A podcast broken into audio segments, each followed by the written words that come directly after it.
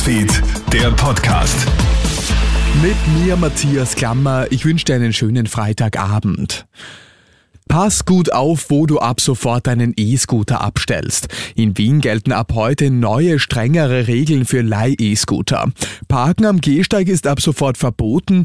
Für die Anmietung bzw. die Rückgabe des Geräts gibt es nun fix markierte Abstellflächen in der Stadt. Bis Jahresende soll es rund 200 solcher Hotspots in der Stadt geben. Weiteres werden Sperr- und Langsamfahrzonen etwa in Parks oder bei Krankenhäusern eingerichtet.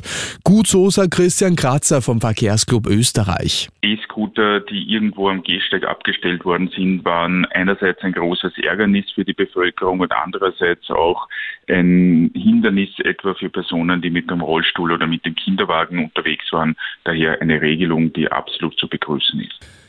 Ist Verhütung wirklich reine Frauensache? Nein, sagt jetzt eine aktuelle Elite-Partner-Umfrage. Demnach sagen zwei von drei Österreicherinnen und Österreicher, dass sich beide Geschlechter gleichermaßen um Verhütung kümmern müssen. Offenbar gibt es aber dennoch große Unterschiede beim Know-how.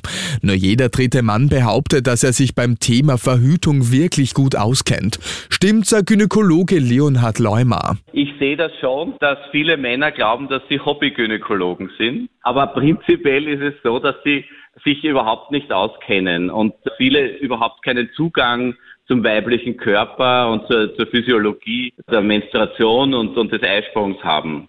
Im kolumbianischen Dschungel läuft die Suche nach vier vermissten Kindern weiter. Seit mehr als zwei Wochen irren die Kinder im Alter von elf Monaten und 13 Jahren nach einem Flugzeugabsturz durch den Urwald. Gestern war kurzzeitig die Freude groß, nachdem der kolumbianische Präsident die Rettung der Kinder verkündet hatte. Kurze Zeit später musste er aber wieder zurückrudern. Soldaten haben nur frische Spuren gefunden. Und wenn du einen Badeurlaub auf Mallorca planst, musst du ab Sonntag wohl besonders vorsichtig sein. Der Grund? Die etwa 50 Rettungsschwimmerinnen und Rettungsschwimmer von Palma treten in einen unbefristeten Streik. Niemand von uns wird arbeiten. Wenn es Badetote gibt, ist das nicht unsere Schuld, sagt der Gewerkschaftssprecher heute. Baden darfst du dennoch, jedoch nur auf eigene Gefahr. Und das war's schon wieder mit den wichtigsten Infos bis jetzt. Den nächsten Podcast gibt's dann wieder morgen früh. Schönen Abend dir. Krone Hits, Newsfeed, der Podcast.